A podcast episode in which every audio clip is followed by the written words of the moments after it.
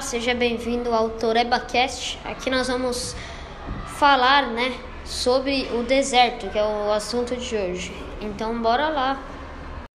Estamos aqui com o nosso convidado especial, Enzo Cunha, que vai comentar sobre o deserto, né?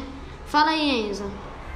O deserto normalmente fica no oeste da América do Sul, no norte e sul da África, no Oriente Médio, Ásia Central, noroeste da China, Austrália e sudoeste dos Estados Unidos e no Brasil também apresenta áreas afetadas pela desertificação. Então, quais animais são encontrados normalmente no deserto? São geralmente encontrados escorpiões, cobras, dromedários, camelos, crocodilos e lagartos. A maioria deles são répteis. Enzo, por que a vegetação está desaparecendo no deserto? Por causa da desertificação. Desertificação é um processo de degradação dos solos pela seca excessiva e pela rápida perda de nutrientes, resultando na formação de uma paisagem correspondente à dos desertos.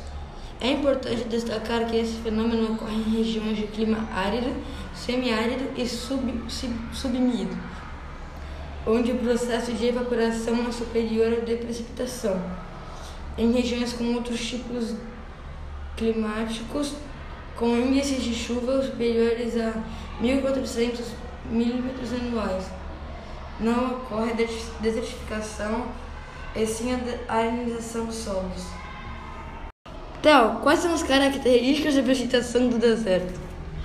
Olha, o clima geralmente fica acima de 50 graus Celsius e a maioria dos desertos são muito grandes. Tem muita pouca vegetação no deserto, né? E uma das folhas que a gente pode encontrar no deserto são a de palmeira, né? É, e o deserto também não gosta muito de água. E agora a gente vai encerrar aqui falando os animais que a gente encontraria nas áreas destruídas. A gente poderia encontrar dromedários, crocodilos e cobras.